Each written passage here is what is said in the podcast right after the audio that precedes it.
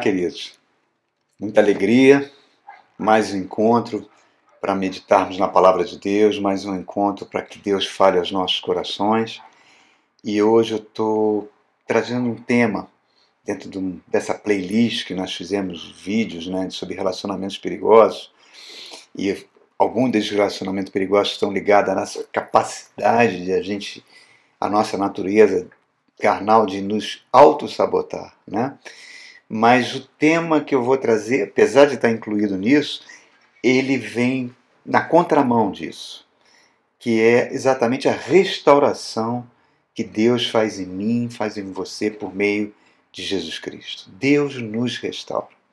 É o título da nossa mensagem, dessa meditação que vamos fazer. Eu convido você a abrir no último capítulo do Evangelho de João, no capítulo 21, o momento da que Jesus tem com sete dos seus discípulos, né, antes, pouco antes de subir aos céus, logo após a sua ressurreição. Vamos ler? Vamos ler. Depois disso, Jesus apareceu novamente aos seus discípulos à margem do mar de Tiberíades. E foi assim: estavam juntos Simão Pedro, Tomé, Natanael, os filhos de Zebedeu e mais dois outros discípulos. Pedro disse: Vou pescar. E eles disseram: Nós vamos com você. Saíram, entraram no barco, mas naquela noite não pescaram nada. Ao amanhecer, Jesus estava na praia, mas os discípulos não o reconheceram. Então ele lhes perguntou: Filhos, vocês têm algo para comer? Não, responderam eles. Então ele disse: Lance a rede do lado direito do barco e vocês encontrarão. Assim o fizeram e não conseguiam recolher a rede, Tão grande era a quantidade de peixes. O discípulo a quem Jesus amava disse a Pedro: É o Senhor. Simão Pedro, ouvindo isso, vestiu a capa, pois havia tirado, e atirou-se ao mar. Os outros discípulos seguiram no barco, arrastando a rede cheia de peixes, pois não estavam mais do que 90 metros da praia. Quando desembarcaram, viram uma fogueira de braças vivas com peixes sobre elas e um pouco de pão. Disse-lhe Jesus: Trago algum dos peixes que vocês acabaram de pescar. Simão Pedro entrou no barco e arrastou a rede para a praia. Estava cheia de 153 grandes peixes. Embora houvesse tantos peixes, a rede não se rompeu. Jesus lhe disse: Venham comer. Nenhum dos discípulos tinha coragem de perguntar quem és tu, porque eles sabiam que era o Senhor. Jesus aproximou-se, tomou pão, deu a eles, fazendo o mesmo com o peixe. E esta foi a terceira vez que Jesus apareceu aos seus discípulos depois de ter ressuscitado dos mortos. Depois de comerem, Jesus perguntou a Simão Pedro: Simão, filho de João, você me ama realmente mais do que este? Disse ele: Sim, Senhor, tu sabes que eu gosto muito de ti. Disse Jesus: Cuide dos meus cordeiros. Novamente Jesus disse: Simão, filho de João, você realmente me ama? Ele respondeu: Sim, Senhor, tu sabes que eu gosto muito de ti. Disse Jesus: Pastorei as minhas ovelhas. Pela terceira vez, ele disse: Simão, filho de João, você gosta de mim? Pedro ficou magoado por Jesus ter perguntado pela terceira vez: Você gosta de mim? E lhe disse: Senhor, tu sabes todas as coisas, sabe que eu gosto muito de ti. Disse Jesus: Cuide das minhas ovelhas. Digo a verdade, quando você era mais jovem, vestia-se, queria ir aonde queria, mas quando for velho, estenderá as mãos e outra pessoa o vestirá e o levará onde você não deseja ir. Disse isso para indicar o tipo de morte com qual Pedro iria glorificar Deus. Então disse: Siga-me. Esse texto é lindo demais, irmãos. É a Bíblia maravilhosa. Esse encontro de Jesus com os seus discípulos, com os seus apóstolos, sete deles aqui, após a sua ressurreição, é um encontro de restauração. É um tratamento de restauração. Por que eles precisavam de restauração? Por que Pedro, em particular, precisava de restauração? Por que, que eu e você precisamos de restauração? Porque todos nós, amados, todos nós, de um modo ou do outro, seja no ventre da nossa mãe, seja na nossa infância, na nossa adolescência, na como pré-adultos, a gente sofre dor, a gente sofre sofrimento, a gente sofre rejeição, de uma forma ou de outra. E isso marca a nossa memória. Às vezes, os acontecimentos bons e agradáveis da nossa vida a gente até esquece, mas esses acontecimentos que causam, que machucam a gente, às vezes a gente até no, no próprio útero da mãe, aquilo fica ali na nossa memória e desce lá para o nosso inconsciente, fica ali, ó, navegando, flutuando. E de vez em quando aquilo vem à tona e a nossa alma, o nosso psique, para evitar que aquelas dores voltem, começa a fazer mecanismos de defesa. Muitas vezes esses mecanismos de defesa não são verdadeiros, trazem, eles estão é uma defesa às vezes inconsciente da nossa natureza, mas esses mecanismos muitas vezes fazem nós sermos incoerentes, sermos vacilantes, mostramos nossas fraquezas, é, temos reações que são completamente inconstantes, não cumprimos às vezes promessas feitas, esses mecanismos às vezes faz a gente ser esmagados por pecados que a gente acha que já estava liberto. Então, esses cenários de alma conturbada, né? nossa alma sendo conturbada, isso produz angústia, irmãos. Produz insegurança. E vai produzir muitas vezes um sentimento que é devastador, que é devastador, que é a culpa. A culpa ela é terrível, ela é terrível porque ela, além de afetar toda a saúde do nosso corpo, produz até câncer, ela tem o poder de afetar a nossa vida espiritual, como estava afetando a vida espiritual de Pedro aqui.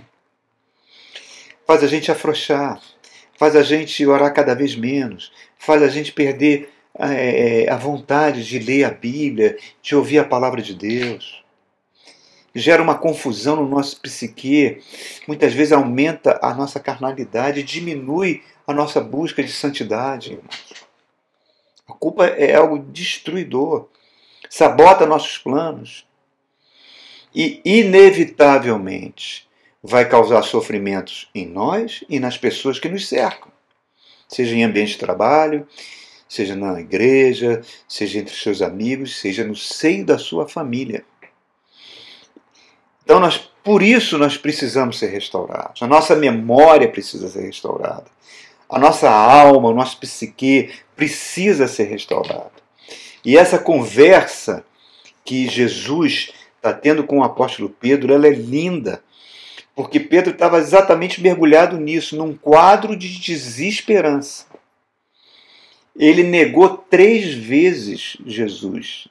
Cada negação foi feita de forma mais enfática e de forma mais brutal se é que podemos falar dessa forma. E depois ele estava profundamente decepcionado consigo mesmo. E nós temos, isso tem que ser dito, nós temos muito em comum com o apóstolo Pedro. Basicamente por três, podemos botar assim, três grandes características. Primeiro, nosso temperamento. Muitas vezes a memória, esses mecanismos de defesa da nossa natureza, para evitar que a gente sofra e faça a gente agir de forma equivocada, vai fazer que o nosso temperamento nos decepcione. Estamos aqui com Pedro, ele andou com Jesus. Ele, quando vê Jesus pregando na praia, Jesus pede emprestado o barquinho. Depois de pregar, Jesus manda ele sair com o barquinho ao meio-dia, onde não dava peixe, e acontece uma pesca tão incrível, igualzinha a essa pesca que nós acabamos de ler agora. Ele cai aos pés de Jesus e fala: Afaste-se de mim, que eu sou um homem pecador. Ele viu que estava diante de um ser sobrenatural ali. Ele, querido, andou sobre as águas junto com Jesus.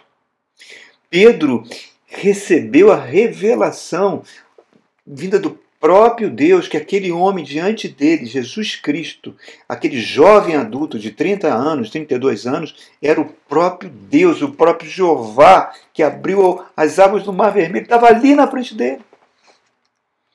Foi ele que recebeu essa revelação. O Filho do Deus Altíssimo. Pedro subiu o monte da transfiguração e viu toda a glória de Jesus. Pedro participou de todos os milagres que Jesus fez, irmãos.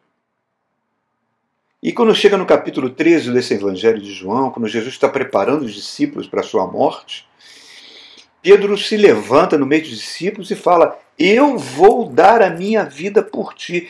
Todos podem te abandonar, mas eu não vou te abandonar. E Jesus fala: Pedro, você não sabe o que você está falando. O próprio Satanás pediu para peneirar você, Pedro. Você vai me negar. Antes que o galo cante duas vezes, você vai me negar três vezes. Ele, não, não, não vou fazer isso, não vou fazer isso, não vai fazer isso. Como nós somos parecidos com Pedro, irmãos. Como nós somos parecidos. Nosso temperamento faz a gente ter rompantes incontroláveis. O nosso temperamento faz a gente ter os nervos, às vezes, em situação de desconforto, a flor da pele. O nosso temperamento nos trai. Faz a gente desistir fácil, faz a gente se cansar. Nós somos seres cheios de contradição. O pecado fez isso com a humanidade. Deus não nos fez assim, mas o pecado fez isso. A segunda coisa, por que nós precisamos de restauração, é mais profunda ainda. Porque o nosso cara, ali é o temperamento, o problema agora que eu vou falar é mais profundo. O nosso caráter nos decepciona. É uma decepção muito pior, muito mais profunda, atinge o âmago do nosso ser a essência do nosso eu. Repare, os mecanismos de defesa, né, para evitar sofrimento que a nossa natureza carnal faz, às vezes leva a gente a mentir. Pedro mentiu. Faz às vezes invejar, faz a gente ser fraco numa tentação, seja de qualquer natureza. Tentação sexual, tentação de dinheiro, tentação de, de comer demais, enfim, qualquer uma que você imaginar, irmãos. Às vezes, Pedro, repare, Pedro quando chega para Jesus e diz: Eu não vou, eu não vou te abandonar, ele estava sendo sincero. Ele estava sendo honesto consigo mesmo. Ele não estava falando de forma falsa. Ele realmente ele cria que ele não ia abandonar, mas ele não se conhecia, não conhecia o seu caráter. Por isso que o salmista, no Salmo 139, fala: Senhor, sonda-me, vê se há em mim algum caminho mau e guia pelo caminho certo, caminho reto. Porque nós não nos conhecemos, irmãos. Nós não conhecemos o que tem lá no nosso âmago do nosso ser, no nosso id, na, nosso, na nossa subconsciente, que já sofreu tantas coisas. E como nós vamos reagir numa situação de perigo, numa situação de medo, quando somos confrontados. Aqui ele foi confrontado. Pedro confiou na sua natureza humana, confiou, eu não vou te trair, confiou na sua coragem. E isso é o grande problema, irmãos. Essa autoconfiança que eu e você temos. Podemos confiar nos nossos talentos, confiamos, alguns confiam na sua conta bancária, outros confiam na sua beleza, na sua saúde, outros confiam na sua inteligência, enfim. Enfim, essa autoconfiança nos leva a ser independente de Deus. É aqui que a Bíblia chama de soberba. E a soberba sempre leva a queda. A Bíblia fala aquele que está em pé, cuidado para que não caia. O objetivo, o objetivo de Satanás, irmãos, não é fazer você pecar. O objetivo de Satanás é que você viva de forma independente de Deus. Porque quando você confia na sua natureza, é tudo que o diabo quer. Porque é aí que você vai cair, é aí que você vai ser escravizado. Então, reparem, irmãos, é, é tão forte isso. O Atmani, ele, o grande é, pregador chinês, ele conta uma história muito interessante no seu livro Vida Cristã Normal, que quando a, na Segunda Guerra Mundial o exército japonês aniquilou o exército chinês. Os tanques de guerra dos japoneses eram super eficientes e destruíram todo o, a infantaria chinesa. E só sobraram alguns franco-atiradores. que, que podia fazer um franco-atirador com rifle contra um canhão de guerra, contra um tanque de guerra, né? Então, eles adotaram a seguinte tática. Eles se escondiam em pedra, em montanha, nas árvores. Quando passava um tanque japonês, eles davam um tiro bem próximo ali da escotilha. Deixava passar um tempo e dava um segundo tiro com um fuzil. Deixava passar um tempo, dava o terceiro tiro e fazia um silêncio. Ficava quietos. Meia hora depois, o soldado daquela abria aquela escotilha, botava a cabeça para fora, aí o franco atirador dava um tiro dele e matava ele. E eles iam lá e tomavam o tanque. O Otmani usa essa história, esses, esses fatos da guerra, para mostrar o que acontece com o cristão.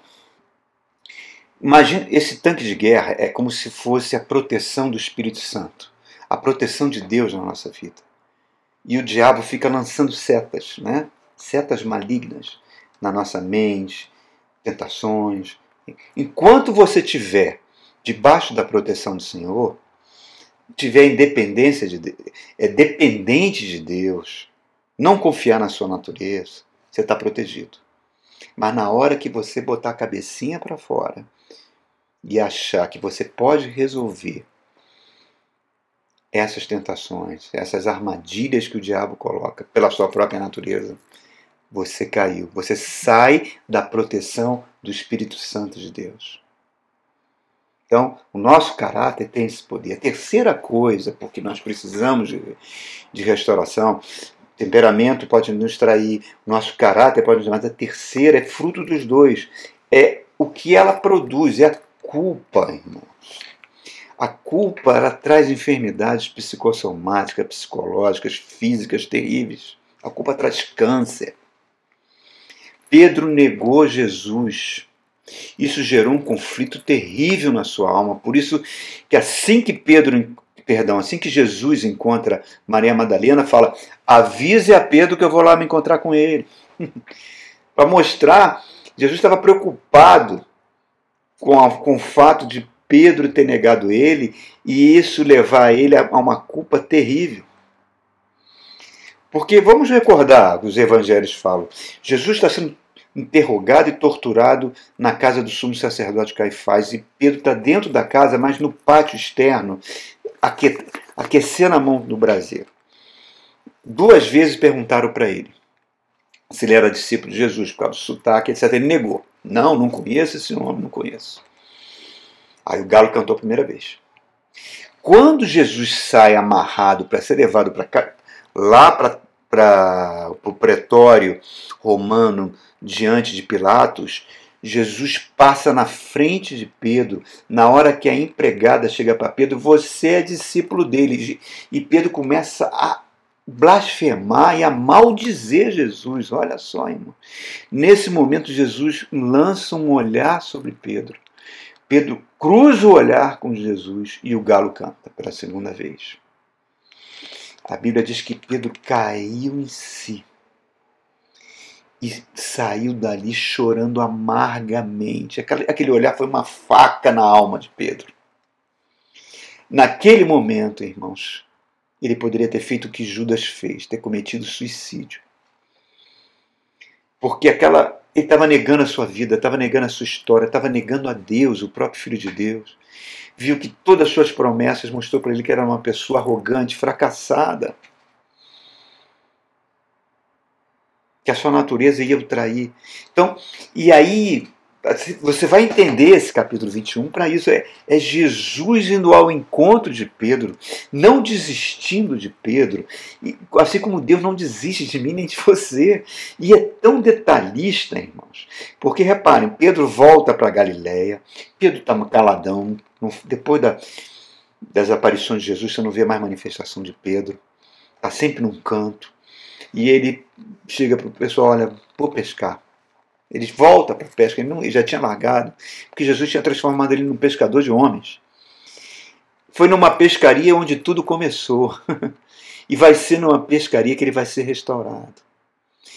Passa a noite não consegue pescar nada igualzinho que aconteceu três anos atrás. Está cansado. Nisso ele vê uma pessoa lá na praia gritando: Amigos, tem aí algum peixinho para a gente comer? Tem algo aí? Eles: Não, lance então a rede à direita que vocês vão encontrar. Eles obedecem, lançam a rede em 153 grandes peixes que poderiam botar aquele barco a pique. Não rasgam nem a rede. Ele já, João, quando vê isso, fala: Isso já aconteceu antes.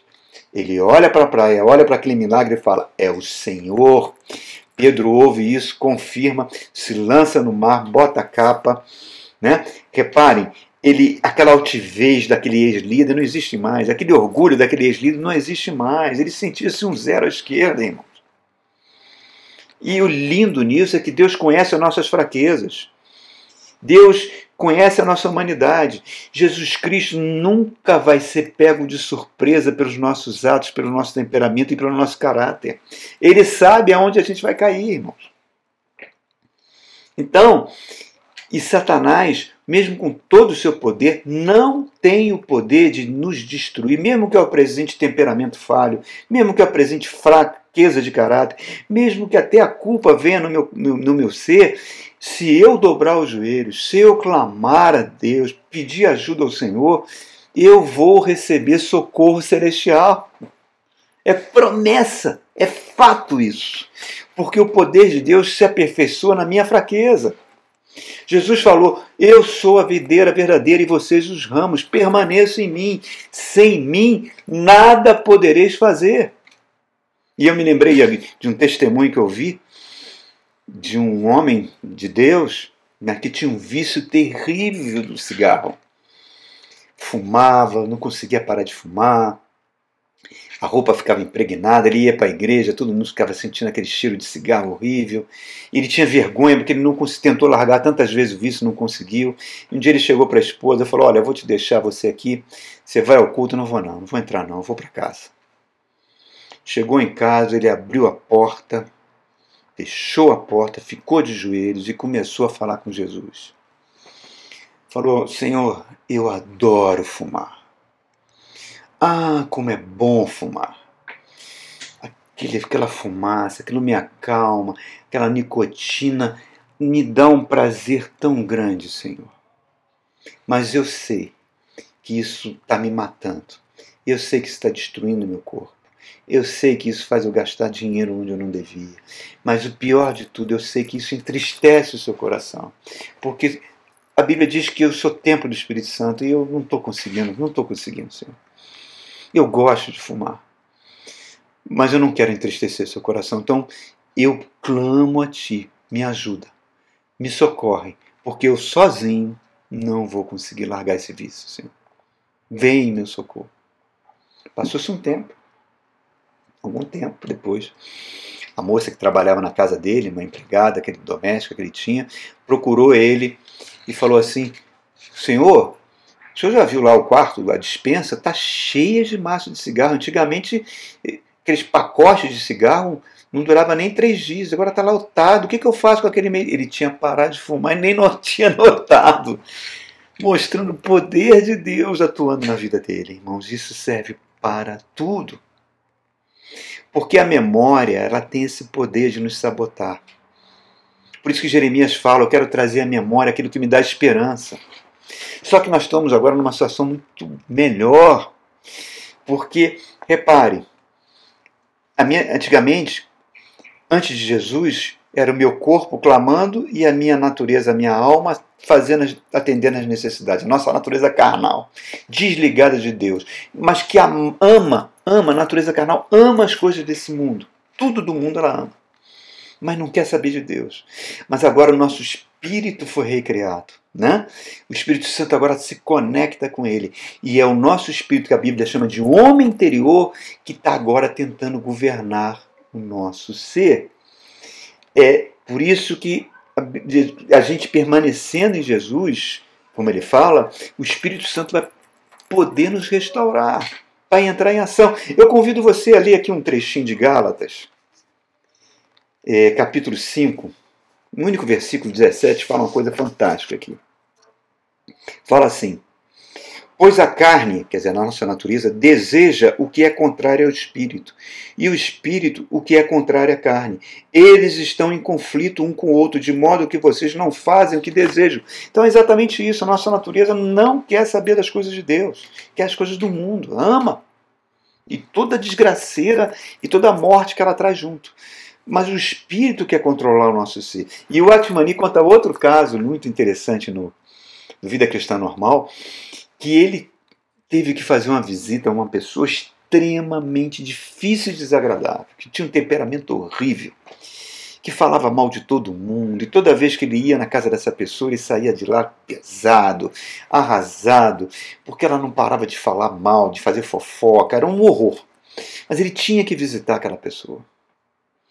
E aí ele entra no quarto e fala assim: Eu não suporto ir na casa dessa pessoa, eu não suporto. Eu saio de lá, ela tem um hábito horrível e eu tenho que ir lá visitar ela, Senhor. Minha, senhor, por favor, toma conta dessa visita, porque para que ela não seja tão desagradável. E ele fala que durante cinco minutos, já na casa dessa pessoa, já eram, ele sentia vontade de sair correndo. E ele foi lá, visitou essa pessoa e ficou três horas na casa dessa pessoa e não sentiu o tempo passar. Saiu de lá super leve, super alegre. Pergunta: aquela pessoa mudou? Estava gente boa falando coisa. Não, ela continuava sendo maledicente, falando aquele monte de coisas horrorosas. Mas aquilo não afetou o Atmani. Por quê? Porque ele pediu para o Espírito Santo interferir na sua natureza. Esse é o segredo, irmãos. Nós não temos como enfrentar essas coisas. O Espírito Santo quer dominar a nossa natureza, subjugar a nossa natureza carnal, para que a natureza de Cristo prevaleça. Né? Aí é ele, o Espírito Santo, que tem que enfrentar a carne, não nós, irmãos. Então, aí nós estamos diante, então, agora no texto sagrado, chegando ao nosso texto, nós estamos diante de três perguntas que Jesus faz. Lembra, o diálogo foi em aramaico mas ele foi escrito no grego koiné. E no português a palavra aparece como amas, mas no grego koiné o amor, os verbos no grego, têm significado diferente do amor. Então Jesus chega na primeira vez e fala: Tu me agapis. Agapis é um amor, é o amor de Deus, é um amor desinteressado, é um amor que só quer o bem. Ele pergunta: Pedro, tu me agapis? E Pedro fala: Não, Senhor, mas eu gosto de você. Quer dizer, eu te filos, vem de Filadélfia, vem de fraternidade, é um amor humano. Jesus está tentando ali pegar aquele líder que estava com a liderança desmoronada, que estava se sentindo um covarde, um mentiroso por ter negado Jesus, totalmente destroçado na sua capacidade de liderar. E Jesus estava tentando trazer a reputação dele de volta, e Satanás é mestre em destruir reputação, irmãos. Ele usa as fake news que nós estamos vendo aí, que fala mal de um, de outro, arrasa, espalha aquilo nas redes sociais, então as pessoas pensam que é verdade. É um horror isso. A pessoa não tem nem como se defender. E ele é mestre de trabalhar com essas coisas. E muitas vezes a gente é alvo de calúnias, de mentiras, que a gente fica, meu Deus, como é que isso surgiu? Se isso acontecer, irmãos, não se defenda. Entregue na mão do Senhor, porque Ele vai nos defender. Então, essa é a primeira pergunta. A segunda pergunta, Jesus volta a tocar, novamente ele usa o verbo ágape, o verbo do amor de Deus. Tu me ágapes, tu me amas, Pedro. E Pedro responde: Eu gosto de ti. Sim, Senhor, eu te filo. Ele não fala ágape. Ele fala: Eu não tenho condição de te amar como tu me amas. Jesus estava restaurando a alma de Pedro. É uma segunda restauração. É como se ele dissesse: Eu sou fraco. Ajude-me nas minhas fraquezas, Senhor. E somente Cristo pode fazer isso, irmãos. Cristo é somente Ele que pode atuar na minha memória, nas dores do meu passado. Ele não vai apagar as dores no meu passado, mas Ele vai. Agora, Ele pode interferir nos nossos mecanismos de defesa para que eles não sejam mentirosos, para que eles não firam as pessoas. E aí eu me lembro de um outro testemunho contado por uma, uma mulher de Deus, interessantíssima. Acho que ela foi atender uma, uma mulher num gabinete. E essa mulher cristã frequentava a igreja, falou para ela assim: Olha, eu sou cristã, mas de vez em quando acho que um espírito de pomba gira vem e eu acabo fazendo um monte de devassidão sexual, acabo tendo uma vida sexual totalmente promíscua. Isso me envergonha, me deixa péssimo. Aí ela começou a conversar com essa senhora, né?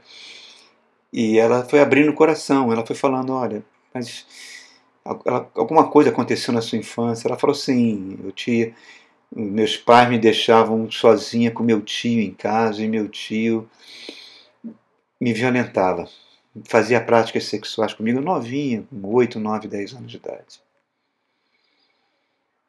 Aí eu acho que é isso que, que me desequilibrou. Eu, às vezes, isso é mais forte do que eu.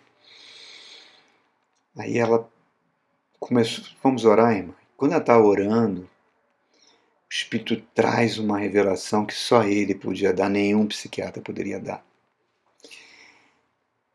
Ela para, chega para a mulher: olha, o que o seu tio fez é terrível, é um crime, ele é criminoso, é um pedófilo. Isso é horrível, provoca coisas terríveis. Mas tem outra coisa que, é, que o Espírito está me mostrando aqui. Você, depois de um tempo, passou a gostar do que ele fazia. Você ficava torcendo para os seus pais saírem para ir encontrar com seu tio. Diz que a mulher ficou furiosa, começou nervosa e ela e a mulher, mas o Espírito Santo quer tratar isso, aí nisso ela cai no choro profundo chora e abre o coração e confessa. E confessa, realmente é verdade. Jesus diz: Conhecereis a verdade, e a verdade nos libertará. É a verdade que nos liberta. Então, irmãos, coisas que acontecem na nossa alma, restaurações que o Espírito quer fazer. E a última pergunta.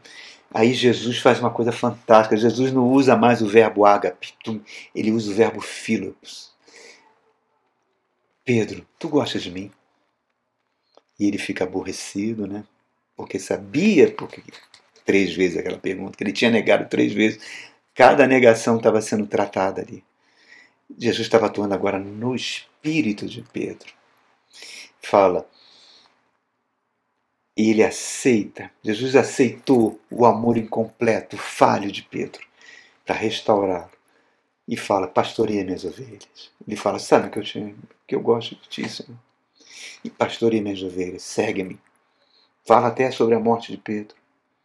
E aí me vem aquela palavra que Jesus fala quando ele fala da videira verdadeira: ele fala que, que o Pai nos poda para que a gente produza mais fruto, não é? E muitas vezes essas podas são humilhações que a gente passa. Muitas vezes são fracassos esperanças que não se cumprem, mas aquilo que a Bíblia fala em Romanos capítulo 8, todas as coisas cooperam para o bem daqueles que amam a Deus. Deus vai usar, não é que Deus mande isso para nós, Deus não manda o mal para nós, mas Deus permite, às vezes, que o mal aconteça, porque muitas vezes ele vai neutralizar a nossa natureza, o nosso ego, e vai nos levar a um ponto de dependência total dele. Isso só acontece quando a nossa natureza é neutralizada. Isso só acontece porque a cruz nos, de Cristo nos absorveu das nossas culpas. E aí Jesus fala: Pedro, vem, segue-me. Jesus fala para mim, para você: segue-me. Vamos a um novo encontro, um novo recomeço.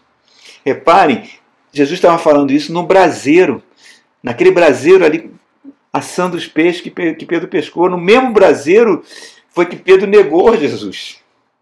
Olha como Deus é detalhista. E ali ele foi restaurado. Deus tinha um plano para Pedro. Pedro confiou no seu caráter, na sua carne e permitiu que o Satanás o peneirasse, como Jesus tinha alertado ele. Mas Jesus vem e restaura ele no nível três vezes: na sua memória, restaura ele no seu, na sua alma e no seu espírito. Se não fosse, como ele poderia pastorear? E aí, quando o Espírito Santo vem sobre Pedro, numa única pregação, 3 mil pessoas entregam a vida a Jesus. Na segunda pregação, 5 mil vidas entregam a Jesus. E Pedro vai sendo usado tremendamente por Deus, restaurando até mortos, irmãos, ressuscitando mortos. Deus tem um plano para mim e para você. Deus cuida de mim e de você, irmãos. E Deus controla tudo o que acontece conosco. O nosso futuro ainda está intacto. Nós temos que pedir ajuda a Deus para que Deus reconstrua agora o nosso presente, para que esse futuro seja brilhante nas mãos de Deus. Para que essa fraqueza do nosso caráter vire uma força. O mesmo processo que aconteceu com Pedro, que venha acontecer conosco. Aquilo que Paulo fala, mesmo que o homem exterior caminhe para a morte, né? a gente está envelhecendo, o nosso homem interior se renova cada dia. Lindo demais! Fantástico! Deus nos restaura. E é isso que o Senhor quer fazer comigo e com você. Ó, inverti até a mão, hein? Deus te abençoe ricamente, queridos. Que essa palavra produza restauração em você. Amém? Deus é bom.